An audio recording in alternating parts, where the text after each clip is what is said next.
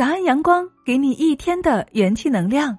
嗨，亲爱的，早上好，我是清新，让我们彼此陪伴，共同蜕变成长。童心是这个世界上最可贵的东西，始终保持一颗童心，它能够使人保持着纯洁的灵魂与精神，让人在浑浊的社会中依旧能够保持最纯真的自我。那如何才能够保持一颗童心呢？第一，多问为什么，学孩子一样不断的思考，不断的向上。第二，和孩子一起玩耍，感受孩子的世界，把名和利抛出脑后。第三，偶尔读读童话，感受孩子纯净美好的世界。在童话世界里，不仅是你的童心得以保持，还有你的梦想、你的激情。此外，还有看动画片儿、听童话故事、讲童话故事。